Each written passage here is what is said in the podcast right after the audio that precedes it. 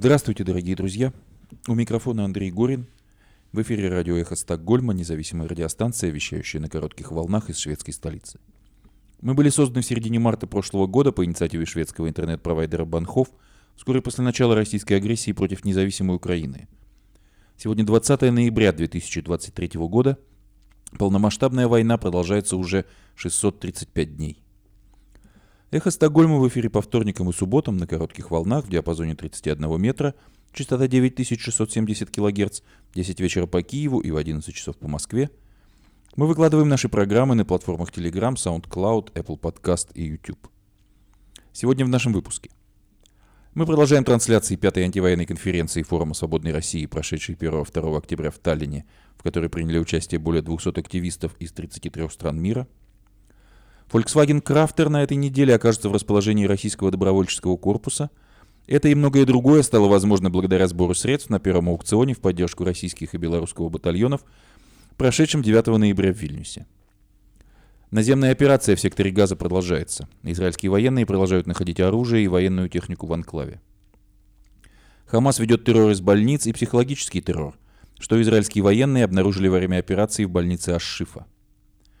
На пресс-конференции в израильском посольстве в Лондоне семьи некоторых заложников умоляли об их спасении. Международные прокуроры прибыли в Израиль для расследования злодеяний, совершенных Хамас 7 октября, и преследования боевиков и высокопоставленных деятелей террористической группировки, несущих за них ответственность. Экс-премьер-министр Израиля Ольмерт выступает за создание палестинского государства. Ряд крупных компаний, включая Apple, Disney, IBM, Paramount и Sony Pictures – объявили о приостановке рекламы в Твиттере после упреков главы соцсети за поддержку антисемитизма. Илон Маск предпринял очередную попытку разъяснить свое понимание свободы слова. США не отступят. Президент США Джо Байден опубликовал статью, вновь проводящую параллели между действиями Хамас и российского президента. Президент Украины Владимир Зеленский призвал не ожидать скорого окончания войны России с Украиной. Глава Пентагона прибыл в Москву для обсуждения вопросов дальнейшей военной помощи. Премьер-министр Венгрии заявил на съезде своей партии, что будет сопротивляться началу переговоров о вступлении Украины в ЕС. Добровольцы сейчас играют едва ли не ключевую роль во вторжении в Украину для российских сил. Русская служба BBC подготовила большое расследование о том, как устроены структуры, под брендом которых в Украине воюют заключенные, казаки, ультраправые, футбольные фанаты, ветераны войны на Донбассе и обычные россияне, решившие поехать повоевать. Десятки мигрантов продолжают каким-то образом собираться с российской стороны закрытых КПП на финской границе. Умерла писательница и правозащитница Нина Катерли, бабушка режиссера Жени Беркович, находящаяся в путинском застенке. Сегодня мы предложим вашему вниманию продолжение трансляции панели пятой антивоенной конференции Форума Свободной России, состоявшихся в Сталине 1-2 октября. В последующих эфирах мы продолжим трансляцию – Напомню, что резолюцию, принятую на конференции, которая прошла в заголовках крупнейших мировых медиа, можно прочитать и подписать на сайте форума «Свободной России».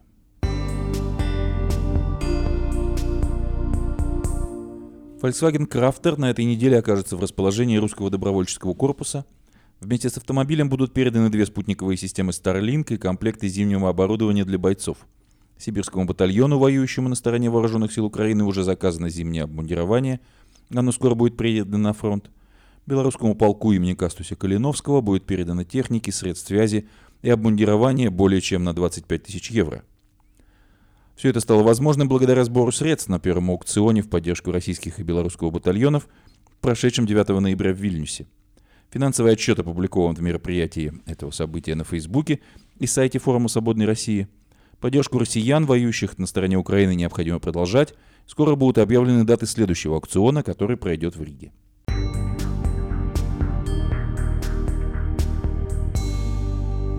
Наземная операция Израиля в секторе Газа продолжается. Убиты еще три командира Хамас, говорится в утренней сводке армии обороны Израиля, опубликованной в Телеграме. Израильские военные продолжают действовать, направляя авиацию для нанесения ударов по террористам и террористической инфраструктуре, говорится в заявлении. Как утверждается, военные продолжают находить оружие и военную технику в анклаве. Три командира, согласно сообщению, были убиты, когда по ним нанесли удары истребители ВВС Израиля.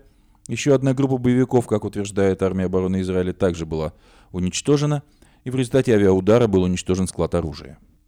Израильские военные обвиняют Хамас в убийстве заложницы в больнице Аш-Шифа. Представитель армии обороны Израиля Далиен Хагари в ходе брифинга для прессы в воскресенье вечером обвинил Хамас в убийстве капрала Ноа Марчиана в больнице Ашифа. Армия обороны Израиля подтверждает смерть 19-летней Ноа Марчиана на прошлой неделе. Она появилась на видео, опубликованном террористической организацией Хамас, которая в армии обороны Израиля называют психологическим терроризмом. В ходе брифинга в Тель-Авиве Хагари подробно объяснил, что израильские военные обнаружили во время операции в больнице Ашифа. Он отметил, что это предварительные результаты все еще продолжающейся операции. Хагари также сказал, что Ноа была не единственным заложником, доставленным в больницу. Он показал кадры с камер видеонаблюдения, датированные 7 октября, на которых, по его словам, заложников загоняют в больницу. На них видно, как у двух заложников, захваченных в Израиле, одного из которых течет кровь по руке, доставляют в здание. «Мы не знаем, где сейчас находятся эти заложники», — отметил он. Он также продемонстрировал кадры, на которых, по его словам, у больницы виден джип армии обороны Израиля, захваченный в стране, а также белый пикап, которыми пользовались боевики Хамас 7 октября, когда они напали на Израиль. К настоящему моменту, правда, очевидно, Хамас ведет террор из больниц, заявил Хагари. Каждый, кого волнует будущее человечества, должен осудить Хамас, сказал он в заключении своего брифинга.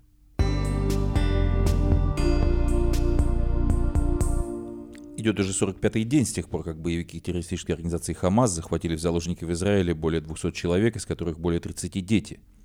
На пресс-конференции, прошедшей в израильском посольстве в Лондоне, семьи некоторых заложников умоляли об их освобождении. Томас Хэнд, отец девятилетней Эмили из кибуца Бейри, день нападения Хамас на Израиль, у нее был день рождения. Ее увезли, увезли террористы, похитили и увезли в Газу, и теперь мы просто ждем новостей. Это мой самый страшный кошмар. Поверьте мне, это кошмар, говорит отец Эмили. Если у вас есть семьи и дети, просто представьте, что в один прекрасный день одного из них не станет. Ужас девятилетней девочки в этих темных тоннелях, говорит Томас Хенд. Ужас и паника каждый час, каждого дня. Она, должно быть, каждый день говорит, где мой папа, почему он не приходит, чтобы спасти меня.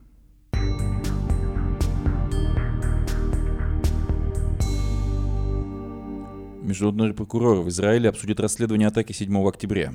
В Израиль прибыли высокопоставленные прокуроры из США, Германии, Франции, Аргентины и Австрии, чтобы скоординировать действия по расследованию злодеяний, совершенных террористической организацией «Хамас» 7 октября и уголовному преследованию боевиков и высокопоставленных деятелей организации, несущих за них ответственность. В результате кровавого нападения боевиков из сектора Газа на Израиль 7 октября не менее 1200 человек, главным образом гражданские лица, были убиты, несколько тысяч ранены, более 240 захвачены в заложники – все прокурорские делегации представляют страны, граждане которых были убиты в ходе нападения Хамас. Они встретились с государственным прокурором Израиля Амитом Эйсманом, а также другими высокопоставленными представителями Министерства юстиции, чтобы обсудить проблемы, связанные с расследованием преступлений Хамас и планы по привлечению виновных судебной ответственности. Отвратительные преступления Хамас были направлены не только против израильтян, но и против всего человечества. Мы сделаем все, что в наших силах, чтобы бороться с этой организацией и ее членами, где бы они ни находились, заявил генеральный прокурор штата Вирджиния Джейнсон Миярис.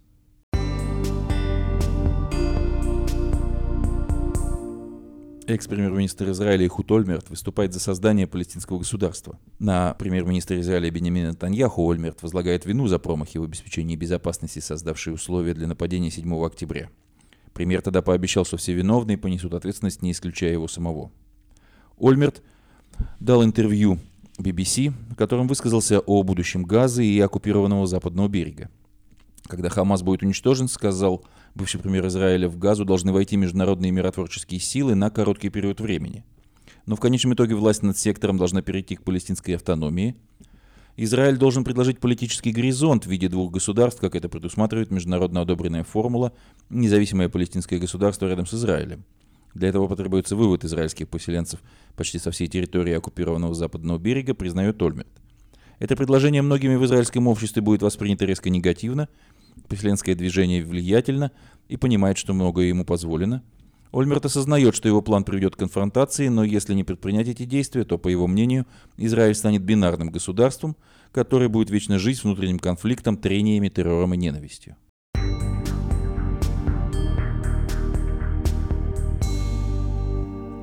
Ряд крупных компаний, включая Apple, Disney, IBM, Paramount и Sony Pictures, объявили о приостановке рекламы в Твиттере. Все они недовольны чрезмерно благосклонным, по их мнению, отношением руководства X, бывшей сети Twitter, в том числе владельца сети Илона Маска, к постам антисемитского толка. Маск ответил твитом, разъясняющим его позицию, и обещал судиться. Он заявил, что хотя и горячо отстаивает свободу слова, но антисемитизму не может быть места в его соцсети, и сам обвинил некоторых своих критиков в разжигании антисемитских настроений.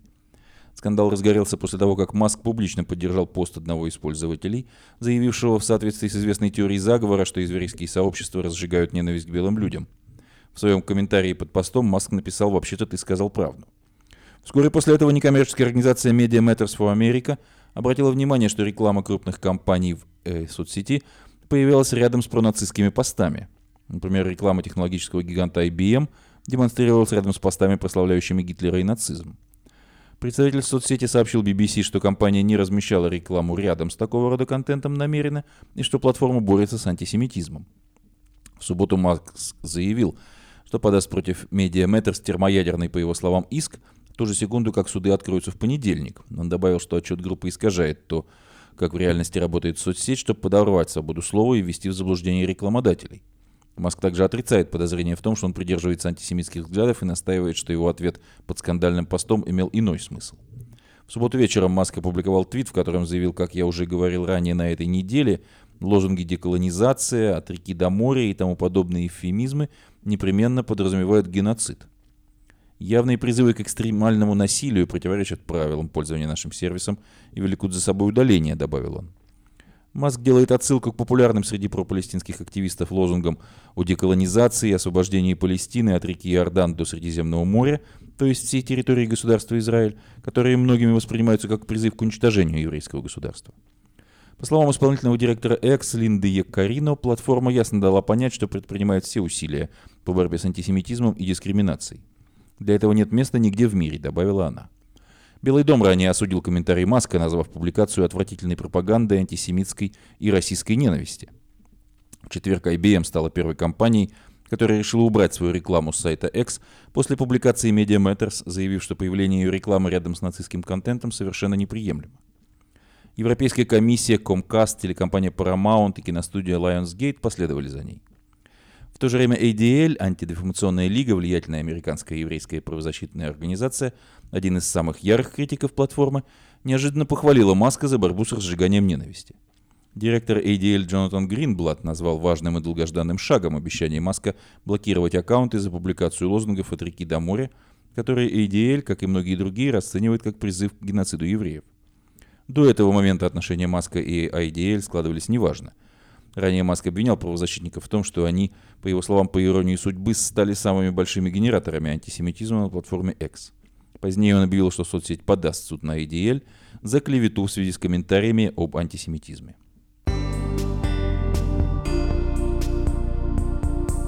США не отступят. Президент Соединенных Штатов Джо Байден опубликовал в Вашингтон-Пост статью, вновь проводящую параллели между действиями Хамас и российского президента Владимира Путина. И Путин, и Хамас борются за то, чтобы стереть с карты соседнюю демократию. И как Путин, так и Хамас надеются обрушить более широкую региональную стабильность и интеграцию и воспользоваться возникшим от этого беспорядком. Америка не может позволить этому случиться и не позволит. Ради наших собственных интересов, национальной безопасности, ради блага всего мира, пишет американский президент. Администрация Байдена в настоящее время пытается провести через Конгресс пакет дополнительной военной помощи, в котором объединена помощь как Украине, так и Израилю, и еще несколько направлений, связанных с национальной безопасностью и имеющих твердую поддержку в обеих партиях. Это сделано для того, чтобы преодолеть сопротивление значительной части республиканцев в Палате представителей, которые выступают против продолжения помощи Украине в текущих объемах. Байден в прошлом месяце уже проводил параллели между действиями Путина и Хамас в обращении к гражданам из овального кабинета – Кремль, который не осудил Хамас за нападение на Израиль 7 октября устами пресс-секретаря президента России Дмитрия Пескова, тогда назвал такую риторику и тон неприемлемыми.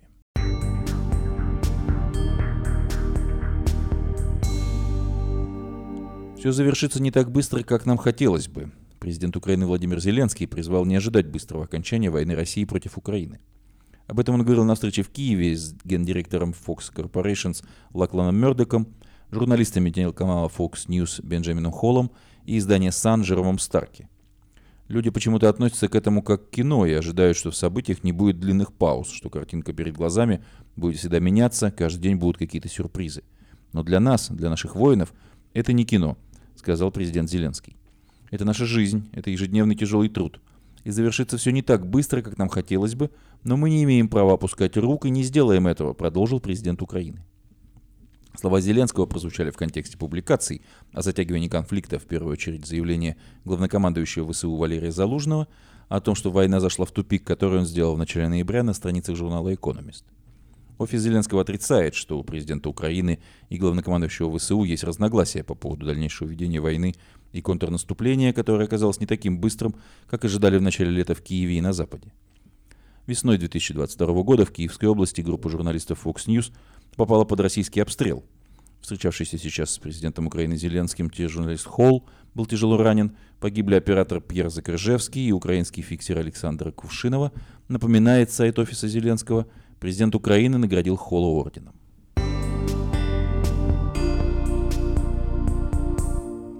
На этом фоне глава Пентагона приехал в Украину для обсуждения вопросов дальнейшей военной помощи.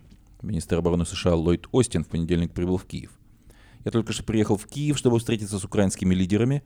Я здесь сегодня, чтобы передать важное послание. Соединенные Штаты будут продолжать поддерживать Украину в ее борьбе за свободу против российской агрессии, как сейчас, так и в будущем, написал глава американского оборонного ведомства в соцсети X. Его визит проходит на фоне обсуждения дальнейшей военной помощи Украине американскими политиками. Белый дом ранее заявлял о необходимости дальнейшей поддержки Киева, однако в Конгрессе США возникают вопросы по поводу финансирования. Накануне Остин провел телефонный разговор с министром обороны Украины Рустемом Умеровым, напоминает «Украинская правда».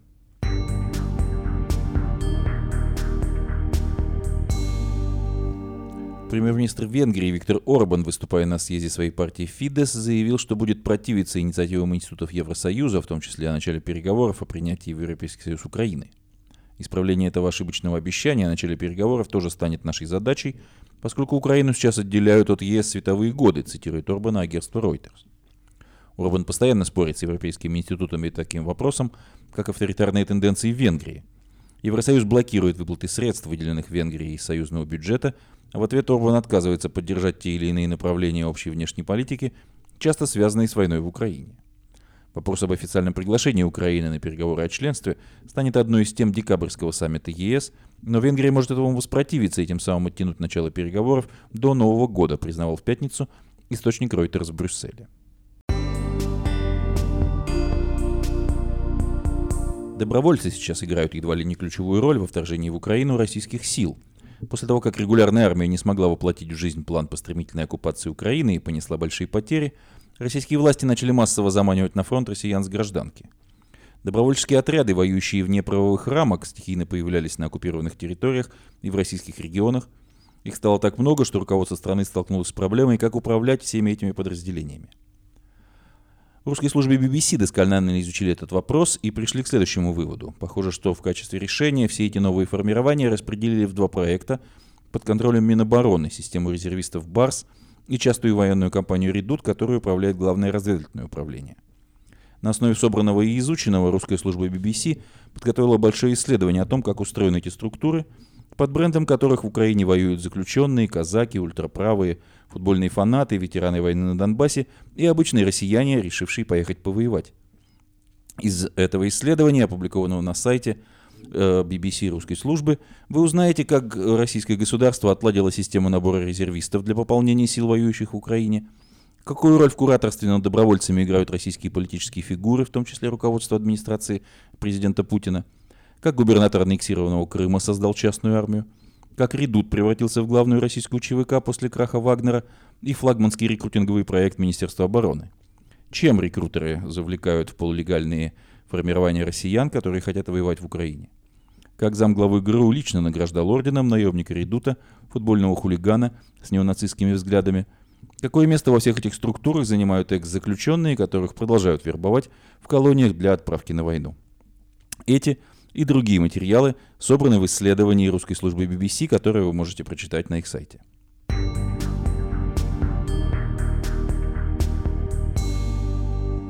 Десятки мигрантов продолжают собираться каким-то образом у закрытых КПП на российско-финляндской границе. Финская пограничная служба сообщает, что после закрытия самых популярных переходов на границе с Россией на юго-востоке страны около них остаются десятки мигрантов, а двое из них даже перелезли через возведенные заграждения и сумели проникнуть на территорию страны. Власти страны, недавно вступившие в НАТО, решительно поддерживающие Украину и имеющие протяженную границу с Россией, зафиксировали резкий прирост числа мигрантов из третьих стран. Около 300 человек за эту неделю, преимущественно из Афганистана, Йемена, Сирии и Сомали, переходящих границу и просящих политическое убежище.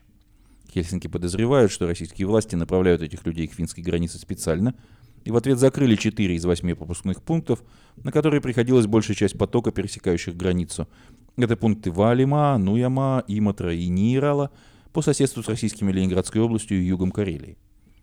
На ККП Нуяма два человека перелезли через заграждение на финскую сторону. Рассказали Юлев, по гранд-службе передает агентство Reuters. Сейчас мы совершенствуем барьеры, чтобы ничего подобного больше не было возможно, заявил Юле полковник Мика Рютканин. Четыре перехода, расположенных севернее, остаются открытыми, но со значительными ограничениями для российских граждан, действовавших к тому моменту, но просители убежища готовы принимать только на двух из них – Сала и Вартиус. Российские МИД отрицают, что направляют мигрантов в Финляндию.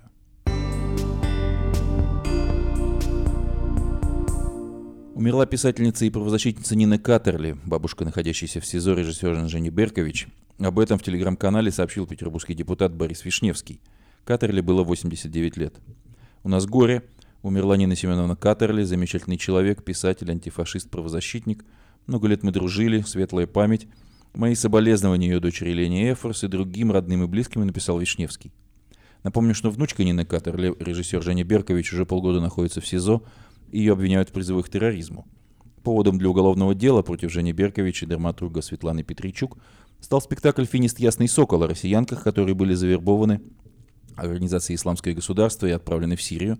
В начале ноября суд в Москве продлил им арест до 10 января 2024 года – уже не Беркович двое приемных детей с особенностями развития, которых нельзя разлучать с матерью. На это неоднократно обращали внимание адвокаты, требуя заменить меру пресечения их подзащитной. Памяти Нины Катерли, свободу Жени Беркович, свободу российским политзаключенным.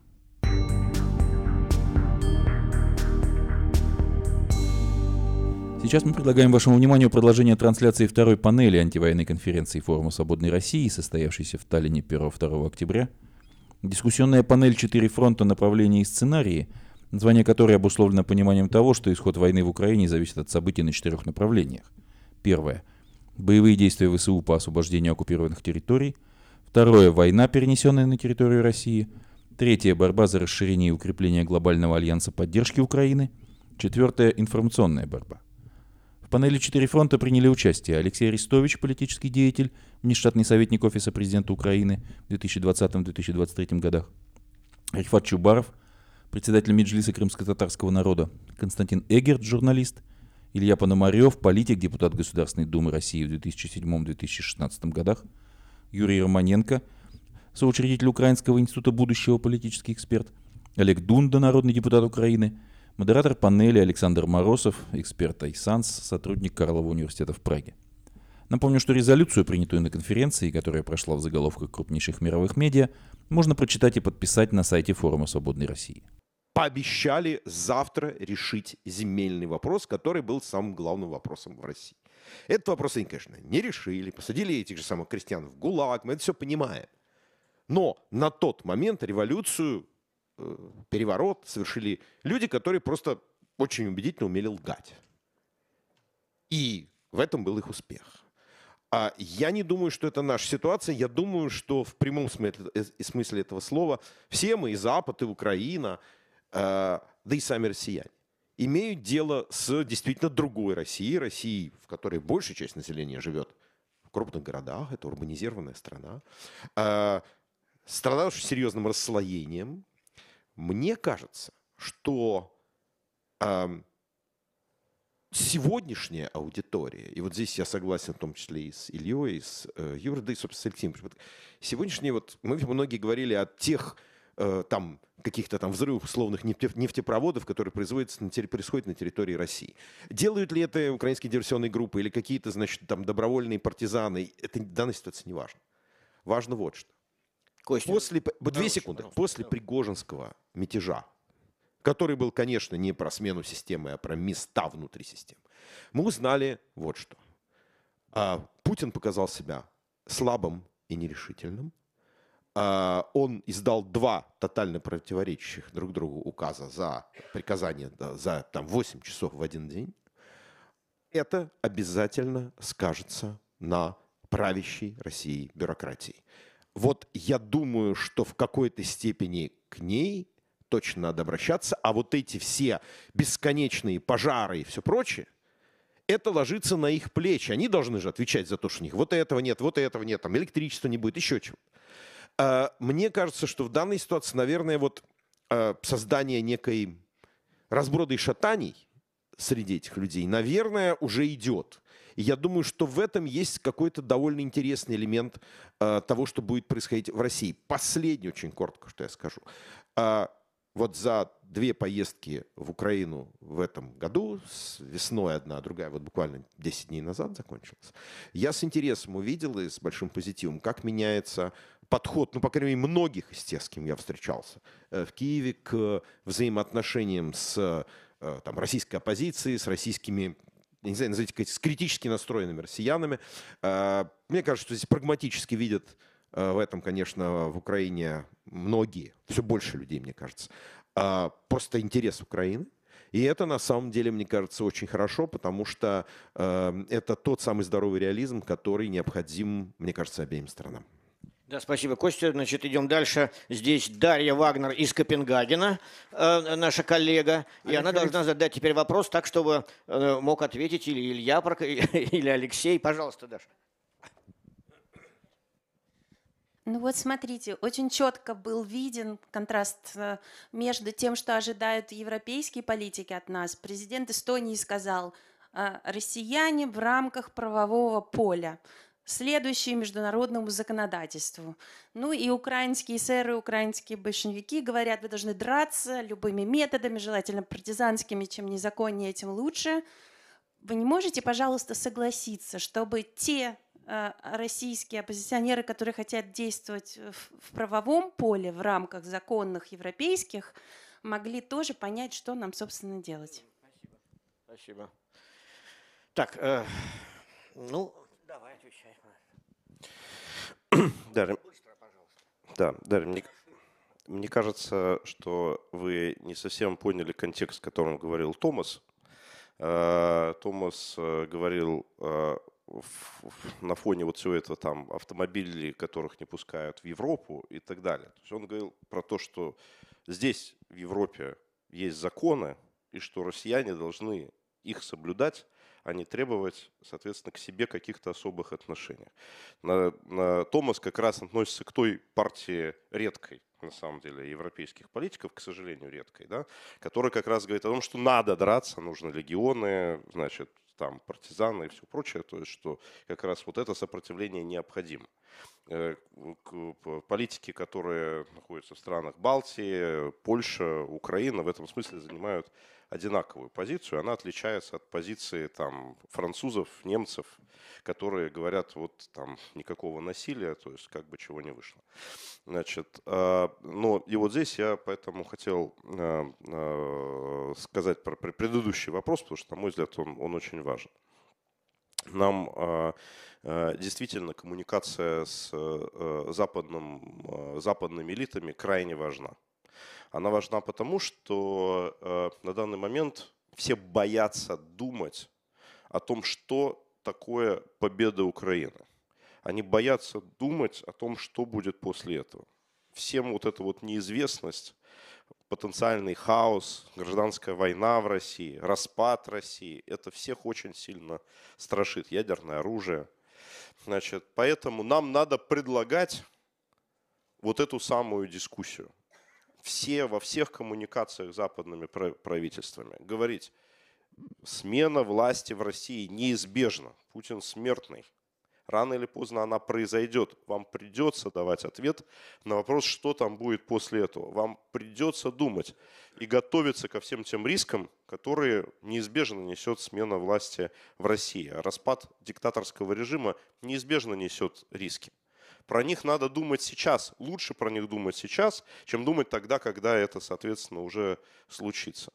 И э, не надо там выискивать какие-то там тона в этой российской оппозиции и так далее. Надо занимать свою позицию. Надо координироваться, еще раз скажу, со всеми странами коалиции «Рамштайн». А мы, как представители российской оппозиции, готовы в этом участвовать, готовы в этом помогать, готовы рассказывать о том, что там происходит, готовы предлагать э, свои идеи и так далее, будучи частью этого процесса. И не мешать друг другу, потому что это наша общая цель. Так, пожалуйста, ваш вопрос, я вижу. А, Всем доброе утро. А, Влад Шипицын, стратегия 18 в Вильнюсе. А, Вопрос пану Арестовичу. А, Скажите, пожалуйста, считаете ли вы и сейчас, что Россия и Украина должны объединиться для большего успеха в Европе?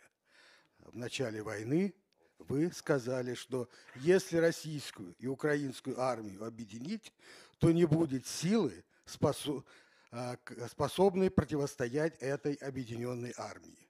Вы хотите по-прежнему завоевать Европу? А, И каким образом? Спасибо, но вопрос прозвучал, Вопро- да? Вопрос, э, Всё, да? хочу Да, закончить. спасибо. Я, я, я думаю о наследстве. Украина и Европа Да, должны спасибо. выстраивать Да. э, свои отношения с Россией. Если честно, вот как положа, положа руку на сердце, я хочу наследную монархию. И да, у меня даже есть кандидатура царя. Но сейчас не об этом. Поэтому, Для, для да. Украины или для объединенной Вы Знаете, вашей я державы? думаю, я думаю, я размышляю в категориях местной группы галактик, но начнем хотя бы с объединенной Украины и России. Для, для чего нам нужна объединенная Украина, украинская, украинцы и объединенная российская оппозиция? Чтобы не дать заснуть э, западным элитам. Вот вы спрашиваете, какая задача? Нельзя дать им заснуть. Смотрите, мы же с вами находимся, продолжая мужикоцентричный дискурс, и отдавая дань Константину, который говорит, что Россия – это Россия города образованных людей, миллионников, тогда давайте коротко пробежимся от омского мужика с семечками к ростовскому мужику, который селфился с Пригожиным. И которые кричали полиции «ганьба», «ганьба» кричали, украинское слово «позор», когда они возвращались, а не «позор» по-русски. И которые провожали там радостно Пригожина и сви- обсвистывали своих полицейских. Главное развлечение что омского, что ростовского мужика – это смотреть, кто из лжедмитриев победит. Они этим развлекаются, потому что они знают, что ни Путин, ни Сталин, ни Ленин, никто не справился с глубинной Россией до сих пор. Ее истязали, ее изнасиловали, ее строили, ее засылали в ГУЛАГ, ее засылали брать Берлин, брать Вашингтон, брать Киев, но справиться с ней не мог никто до сих пор. Путин, который хотел изменить Россию, добежал до середины, потом понял, что никаких его миллиардов и репрессий не хватит, чтобы ее изменить, глубинного мужика, и начал просто править. Царствовать, вернее. Он раньше правил, хотел менять, потом правил, потом начал царствовать. Царствовать он начал где-то в десятом, с моей точки, девятый, десятый, с моей точки зрения. Так вот, есть треугольник, а есть еще западные элиты. Как вы думаете, кто западным элитам ближе? Мы с вами и омский мужик, ростовский мужик или российские элиты? Элиты всегда хорошо понимают элиты. Отчаяние мужиков они не очень понимают и не очень хотят понимать. Для них это бремя, понимаете, да? Так вот, наша задача лежит в этом треугольнике. Мы должны объединиться с российской позицией, поэтому мы здесь в частности, для того, чтобы не дать заснуть западным элитам, не дать договориться с Путиным. И как говорит Илья, главный наш месседж – Путин конечен. Путинский режим конечен. Вы можете договориться промежуточное прекращение огня, я не знаю, там все что угодно, но Украина может вступить в НАТО и должна вступить. Но как бы Путин конечен, рано или поздно он закончится. Он закончится в 28-м, 26-м, 36-м, 45-м, но он закончится. Что дальше? А дальше вы заглянете в глаза ростовскому и омскому мужику. И даже вы, вы все пришедшие к власти, я надеюсь, что вот, повижу полный состав будущего российского парламента, вы все равно будете смотреть в глаза этим мужикам. А мужики будут селфиться с вами и плевать семечки, говорить это самое. Так что должны увидеть мужики? Почему нужна альтернативная Россия?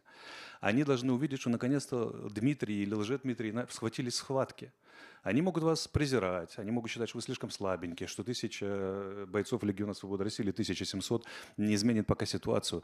Но они должны наблюдать, что они есть, что есть альтернатива, понимаете? И западные элиты должны понимать, что есть альтернатива. Не будет альтернативы, игры не будет как таковой. В этом проблема.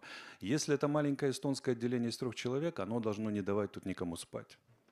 Если это нью-йоркское отделение из 700 человек, оно не должно спать западным элитам. Оно должно сказать, Путин конечен, мы другие, мы будем после Путина, говорите с нами.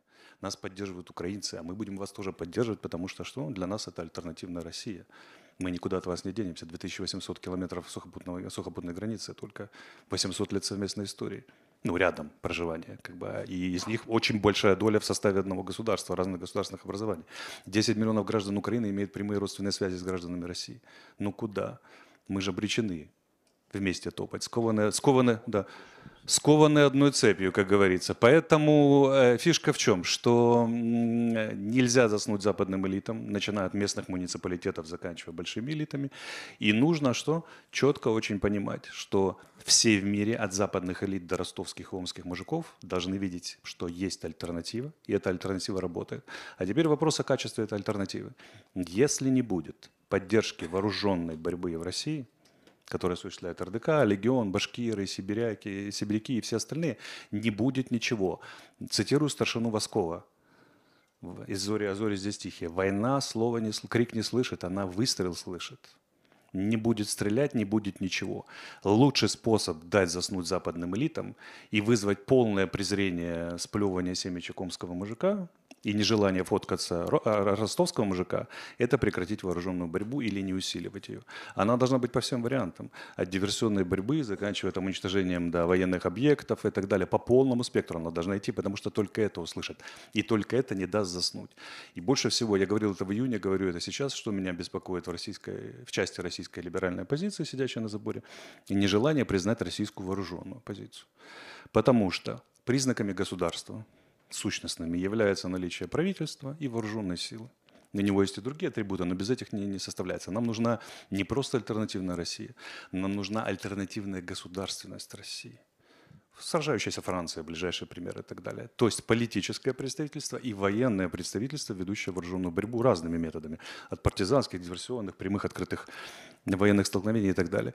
И главной задачей на сегодняшний момент, и главным условием того, чтобы вызвать интерес ростовского, омского мужика и западных элит, является продолжение и усиление вооруженной борьбы. Не будет выстрелов, не услышат. Замолчат, зато будут слышать только тех, кто стреляет. Стреляет Украина, стреляет Россия, с ними будут разговаривать. Ну, в смысле, путинская Россия. А альтернативная Россия не будет стрелять, не будет ничего. Вот так вы хотите. Европу завоевать? Подождите, я, я отвечу. Секундочку. Нет, нет, нет, нет, нет, нет, нет. У я нас... как официальный толкователь Арестовича. Я Дадим отвечу. слово э, Юрию на 30 секунд. Юрий, да, ладно? смотрите, то, что вы сказали, э, вырвано из контекста, потому что контекст был следующий. Когда Арестович сидел в бункере, конечно же, он не говорил о том, что э, сейчас вот Украина и Россия объединятся и пойдут Европу завоюют. Потому что если бы Путин завоевал Россию, э, Украину, то, конечно же, он об, об угрозе этого именно он и говорил. Он говорил в контексте месседжа, направленного на западные элиты. Арестович говорил тогда, что э, Европа, США, смотрите, какая есть угроза. Вот если сейчас произойдет вот это вот страшное действие, и Украина будет завоевана, то объединенная Украина и Россия Э, как это всегда было, в, ну, собственно говоря, в истории, они представляют страшную угрозу для Европы, потому что неизбежно тогда они пойдут э, э, туда, на Запад. Вот, вот это, это, это важный контекст, потому что в этого контекста выходит, что Арестович, сидя рядом с Зеленским в бункере, вот, говорил вот те страшные вещи, которые вы пытались нам сказать. Да-да, спасибо за, за комментарий. Мы, конечно, прекрасно понимаем, мы сами все находимся в ситуации бесконечного вырывания из контекста каких-то фраз, поэтому мы прекрасно понимаем как бы ваш вопрос реальный контекст его. Э, внимание, мы вышли э, сейчас, в данный момент мы выходим за график, у нас мы можем прибавить 7-8 минут. Я хочу оставить два максимум вопроса и возможность спикерам ответить на них. Поэтому, э, значит, еще раз скажу вам, что независимо от вашего вопроса. Несколько вопросов сразу, да? Ну, не знаю. Давайте попробуем так. Хорошо. Давайте, Батыр тогда, пожалуйста. Здравствуйте, журналист Батыр Прага. А, было сказано про одной цепи Украины вместе с Россией, но мы сейчас сталкиваемся с такой ситуацией, что когда выходим на митинг, например, в Праге, а, проходит митинг украинский, например, выходит тысяча человек, потом про, проходит митинг ну, антипутиновский, и выходит 200 человек. Но когда а, либеральные там россияне приходят на митинг украинский, им говорят, мы вас здесь не ждем, мы не хотим, чтобы вы были на нашем митинге. Тем самым, а, например, а, чешское правительство тоже видит малое количество тех же украинцев, тех же русских, которые выходят против Путина или против войны, например. Почему здесь, когда мы все вместе выходим против Путина, даже здесь мы объединиться не можем? Хотя украинцы нам часто говорят, вы должны объединиться, но с нами объединяться против Путина сейчас до сих пор не получается. Григорий, пожалуйста, ваш вопрос, только Добрый, очень долго. добрый день. Я бы Олегу Дунде да- задал вопрос, поскольку он единственный, кто находится сейчас все-таки, что называется, в э, управляющем кресле э, депутата Верховной Рады. Э, Олег, э, скажите, пожалуйста, может быть, стоит поменять лозунг «Россия без Путина» на «Мир без Путина»? И, может быть, стоит как-то нам объединиться, в том числе о том, что сегодня почему-то не прозвучало, что э, э, в том числе торговля, даже замечательной Финляндии, которая наконец вступила в э, Североатлантический союз, через границы транзитом с Казахстаном и Киргизией выросла в десятки раз. И то, что это э, абсолютно не... Это то же самое можно сказать и про Литву, и про Польшу, и про Эстонию, про любую страну. Торговля идет. Огромное количество грузовиков все равно бороздят просторы России и разгружают все, что угодно. Магазины э, э, Таллина или Киева сильно уступают сегодня магазинам Москвы по объему товаров. Но то же самое и с военными составляющими, которые в этих грузовиках точно так же могут ехать. И вы их легко находите, когда разбираете э, атаки на ваши. Григорий, э, если что можно, вы, вопрос можете- более что вы, вы, как э, человек, находящийся у власти, считаете, можно ли сделать для того, чтобы это прекратилось, чтобы мир был без Путина? Понятно, то есть усилить пограничный контроль и санкции. Спасибо, Григорий. Хорошо, держим этот вопрос. Пожалуйста, ваш вопрос, только формулируйте его или реплику достаточно быстро. Там есть микрофон. Мгм. Здравствуйте, меня зовут Сергей Ковальченко, я журналист из Петербурга, год здесь живу. У меня вопрос такой, вот когда мы столкнулись с этой жизнью, мы поняли, что все 141 миллион россиян, они все под санкциями, даже грудные младенцы. А, В этой связи вопрос к украинской части аудитории, господину Арестовичу и господину Романенко. Вот, э, на мой взгляд, Европа сделала всю домашнюю работу за Владимира Путина для того, чтобы россияне сплотились вокруг него. Значит, я понимаю, что господину Ильвису совершенно наплевать на людей, которые живут по разные стороны границы, у них есть родственники. А по поводу российской оппозиции, которая здесь, да, мы заняты просто выживанием. Кто-то моет посуду, кто-то водит автобусы, кто-то моет машины. И совершенно некогда никому заниматься, к сожалению, будущим страны. Вот, собственно, как вы считаете, вот что делать с людьми? Да, спасибо. Так, э, это третий вопрос. У нас три вопроса. Давайте четвертый, и на этом завершим. Вы просили, я вижу, вот будет ваш четвертый вопрос. Остальное мы по- поговорим в кулуарах. У нас есть возможность задать вопросы спикеру, так сказать, э, спикерам нашим э, на полях конференции. Пожалуйста, давайте ваш четвертый вопрос. У нас четыре здесь вопроса есть.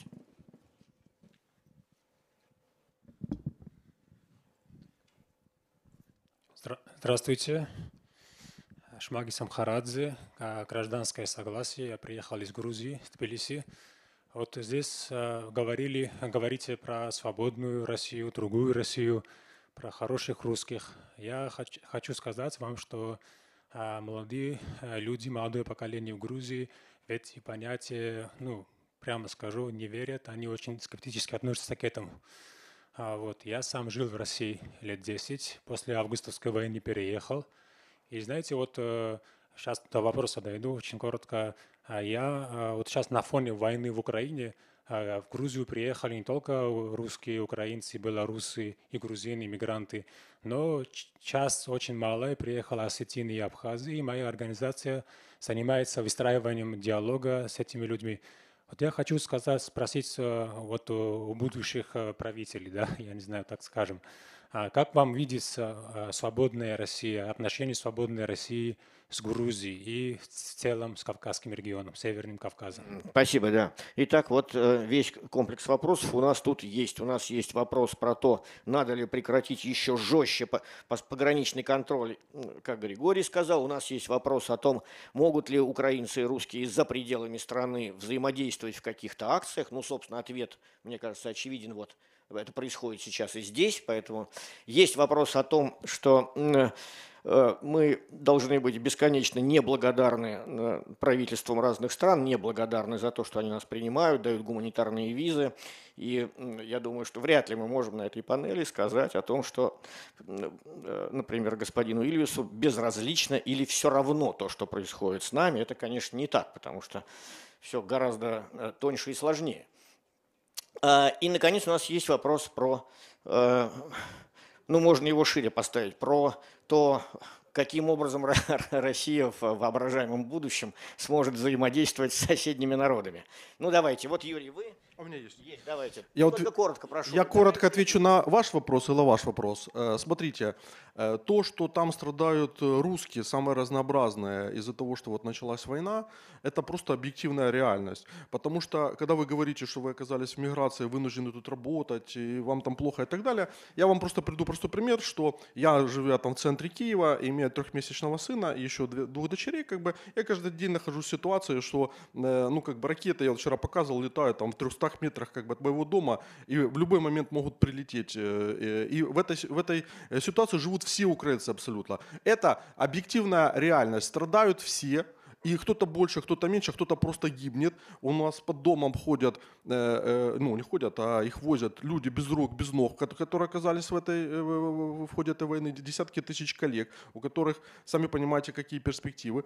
Поэтому помните просто об этом. Помните, что ваши страдания, вот на фоне того, что сейчас происходит в Украине, где начинается следующая война мясорубки, еще полмиллиона человек будут вовлечены в мобилизацию, потому что Путин собирает там новую Орду, вот, что там, ну вот как бы вот, вот такая вот ситуация. И Европа и Запад, они просто устали разбираться, ну как бы сепарировать, вот этот лучше русский, этот хуже русский, а вот этот чуть-чуть лучше, чем тот, который чуть-чуть хуже, понимаете? Ну, это просто объективная реальность. Придется страдать, пока эта тварь, которая сидит в Москве, не сдохнет тем или иным да, способом. Спасибо, вот и все. Угу. И по поводу э, украинцев, которые там э, имеют к вам какие-то претензии.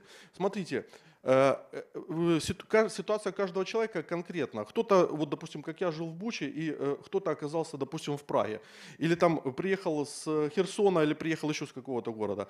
Эти люди прошли через такие травмы, которые, ну, не, ну, их не будут отпускать всю свою жизнь. И у нас внутри в самой Украине идут э, масса споров по поводу русского языка, и мы с Лешей занимаем соответствующую позицию, они все там, и так далее. Потому что у нас полно э, э, своих внутренних противоречий, которые мы стараемся преодолеть, ну, потому что мы находимся в соответствующем контексте.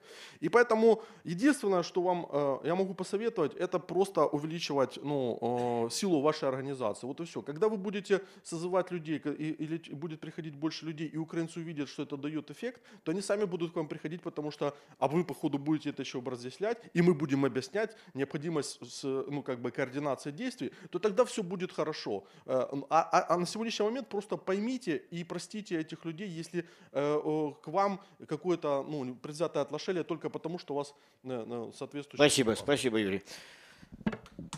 Алексей, будете что-то? Или дадим возможность Олегу? Э, коллегу был обращен вопрос, давайте, он у нас э, удаленно, и не хотелось бы его лишить возможности. Ты тоже хочешь, хорошо, да. Спасибо, Александр. Смотрите, первое, а, я хотел бы приветствовать Григория, э, хотел бы с ним увидеться, я думаю, увидимся и поговорим еще.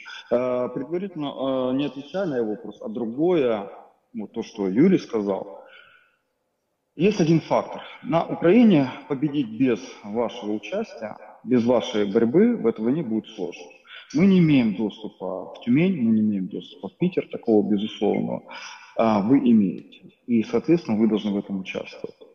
Как я уже сказал о том, что без внутренних процессов, без внутренней войны наша победа и границ 91 года очень сложная выполнимая задача. Поэтому здесь мы должны работать э, совместно и вместе. И вы не должны ждать, когда Украина победит. Ну, это есть реально на улице. Относительно того, что Григорий задал, э, я бы расширил. Вот тут было два вопроса. Первое, мир без Путина и санкционная политика. Э, я бы так не критизировал, я бы расширил. Ведь Путин не есть единственный человек, который принимает решения, а все вынуждены в оковах его исполнять. Путин есть фактически ответом на внутренний призыв э, внутреннего так называемого глубинного народа. И в данном случае нужно говорить о том, что мир должен быть без империи в любом его виде, и мир должен быть с новым обществом, так, так, который прошел свой процесс денацификации. Ну, другого никто еще не выдумал. И относительно санкционной политики, это то, с чего мы начали. Э, начали. Фактически мы находимся на сломе международной системы безопасности, включая санкционную политику. Когда мир фактически начинает проводить сепара... э, так, так называемое сепарирование на тех, кто западным миром, э, и на тех, кто с, демок... э, с так называемым диктаторским мироустройством. И это большой вызов, и здесь Украина сама не справится. И здесь мы активно работаем, в том числе и с нашими западными партнерами, с Парижем, и с Берлином, Лондоном, Вашингтоном. Э, объясняем, что без введения так называемых вторичных санкций и без непосредственного давления на такие страны, как Турция, Армения, Грузия, а, их политика, их доминирование, их а, формирование международной структуры безопасности не может быть успешным. Да, спасибо, Олег, спасибо огромное. Ну, пожалуйста, э, две заключительные реплики, и мы должны все заканчивать. Да, э, я очень быстро, коллеги из Грузии. У нас будет в конце ноября специальная дискуссия на съезде народных депутатов по поводу отношений с народами и странами Кавказа. Просто чтобы сейчас не тратить на время, потому что это длинный э, разговор и длинный ответ. А вот то, что касается вот митингов и значит, иммиграции. Э, все западные и правительства, и другие диаспоры воспринимают русских на Западе как потенциальную угрозу национальной безопасности. И это является прежде всего. То есть все остальное надо доказывать.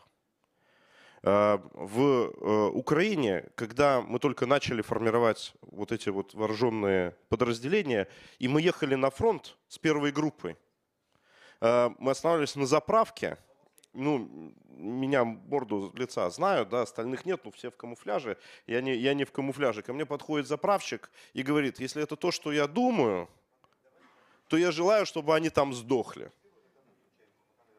А потом, там, через несколько месяцев, когда мы тоже останавливались на этой заправке, он ко мне подошел и говорит, вы помните, я вам это сказал? Мне стыдно за это, да, и простите меня.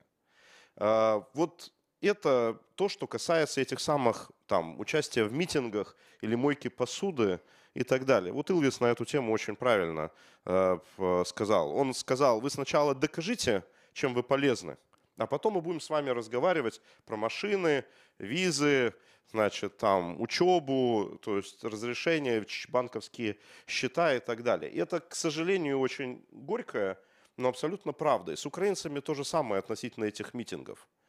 А, и я вот последнее, что я хотел сказать, то, что я вчера там говорил на значит, вот узком заседании. А, я знаю, что здесь есть многие сидящие в этом зале, кто помогает Украине там и деньгами, и какими-то то есть, проектами и так далее. Вот то, что все ждут от русских, это не столько помогать там ЗСУ, сколько помогать вот этим самым российским подразделениям. Потому что это помощь а, в остальном получается капля в море, она незаметна.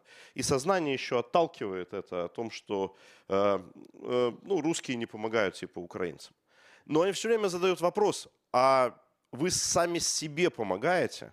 Вы сами-то с Путиным боретесь? Почему мы содержим ваши подразделения на, на фронте? Почему мы в это вкладываемся? Почему наши люди гибнут там в процессе создания этих подразделений? И вот здесь является нашей задачей. Нам надо поддерживать прежде всего российское вооруженное сопротивление на украинском фронте, в тылу и так далее. Делать это публично – и тогда все будут на митинге с нами с удовольствием выходить, и, и визы будут давать, и машины пускать, и так далее. Когда, мы, когда люди будут видеть, что мы реально боремся, а не только требуем свои права. Спасибо. Спасибо. Э, последнее слово. Да, два Алексей. слова. Я да, хочу два слова, да, все. Илью поддержать. Смотрите, вас же не различают просто от, от других русских, от других россиян. Как бы, да, ну вот, когда в Англии француз в 43 году, его можно было задать вопрос, ты от Виши или от Деголя? Он говорил, я от Деголя, вот совсем другое отношение. А как вас различать? Же непонятно совершенно. Ну, я ходил на, на антипутинскую демонстрацию, а ну, более-менее, давайте по-другому разговаривать и так далее. Но это же кто-то должен знать. Люди в этой жизни ориентируются только на силу особенно в политической борьбе. Нет силы организации, даже если это организация амишей, которая против насилия, но их просто 300 тысяч, их невозможно игнорировать, понимаете, да, и они там держат зерновой, зерновой пул в Америке, там, да, это невозможно игнорировать. Хотя они муха не обидели и даже вилку отказываются в руку брать. Поэтому нужна сила. Сила и ясное внедрение в сознание, что массового человека, а тем более властей, что мы другие россияне, другие. У нас даже значок есть, посмотрите, как бы, да, и так далее. Поэтому наши россияне штурмуют сейчас Брянск, там, да, берут в окружение, там, или, или идут в марше на Москву. Мы вот эти россияне. Тогда и визы, и демонстрации, и все остальное будут другие. И люди, людям, продолжая Юру, пережившим в Херсоне потерю близких, например, или в Буче, будет не стыдно становиться с вами в один, э, этот самый, в один, э, в один ряд на митинге. Они будут понимать, что они не с, не с этими дел имеют дело, которые Путина поддерживают, и не с Путиным, а с теми, кто борется с Путиным. А пока вот если бы Голливуду сейчас понадобилось снять фильм, давайте вот в системе мифологии, про других русских, какой типаж показывать? Как он движется, как, как он говорит, почему он не похож на остальных россиян? Нет типажа. Задача выработки этого типажа явное, явное различие с, с остальными вот, путинскими русскими. Это одна из главных ваших задач. Чем вы отличаетесь? Непонятно же, правильно? Непонятно. Манера под... Да, надо, надо говорить иначе, двигаться иначе, как бы, да, плавать иначе, крякать иначе, все делать иначе, чтобы мы видели, что это другая утка, не та, про которую идет речь. Тогда возникнет все, другое отношение, другие возможности и прочее. Спасибо огромное. На этом мы завершаем наш круглый стол. Поблагодарим наших спикеров. Спасибо. Наше общение продолжится на следующих э, панелях. Вы слушали трансляцию панели антивоенной конференции Форума Свободной России. А наша сегодняшняя программа подошла к концу. Напомню, что «Эхо Стокгольма» в эфире по вторникам и субботам на коротких волнах в диапазоне 31 метра, частота 9670 кГц в 10 вечера по Киеву и в 11 часов по Москве. Мы выкладываем наши программы на платформах Telegram, SoundCloud, Apple Podcast и YouTube. Всего вам доброго. До новых встреч в эфире. С вами был Андрей Горин. До свидания. Следующая песня «Тонечка». Она вещи собрала, сказала Тоненька, А что ты Тоньку полюбил, да гвоздь с тонкою? Тебя же не Тонька завлекла губами мокрыми, а что папил ее топтун под окнами, А что папил ее дач папшини, А что папихало ей секретаршами, А что папил ее пайки цыковские И по праздникам кино с Целиковскую. Вот чего ты захотел, знаешь сам, знаешь сам, ну стесняешься. Про любовь твердишь, про доверие, про высокий, про материи.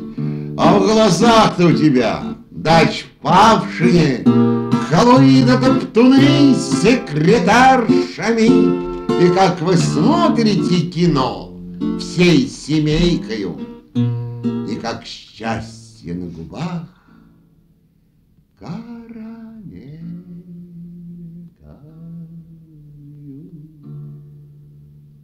Я живу теперь в дому, чаша полная, даже брюки у меня и те на молнии. А вина у нас в дому, как из складязя, а сортир у нас в дому восемь на десять. А папаш приезжает сам в полуночи, Топтуны дохлоит тут все по струночке, да я папаш подношу 200 граммчиков, Сообщаю анекдот про Абрамчиков. А как спать ложусь в кровать С дурой, с тонкою, Вспоминаю той другой голос тоненький, У характер у нее прямо бешеный. Я звоню ей, а она трубку вешает. Отвезишь ты меня, шеф, в Астан Останкина, Востанкина, где Титанкино, там работает она билетершею, на дверях стоит вся замерзшая, вся замерзшая, вся продрогшая, но любовь свою превозмогшая, вся изябшая, вся остывшая, но не предавшая и не простившая.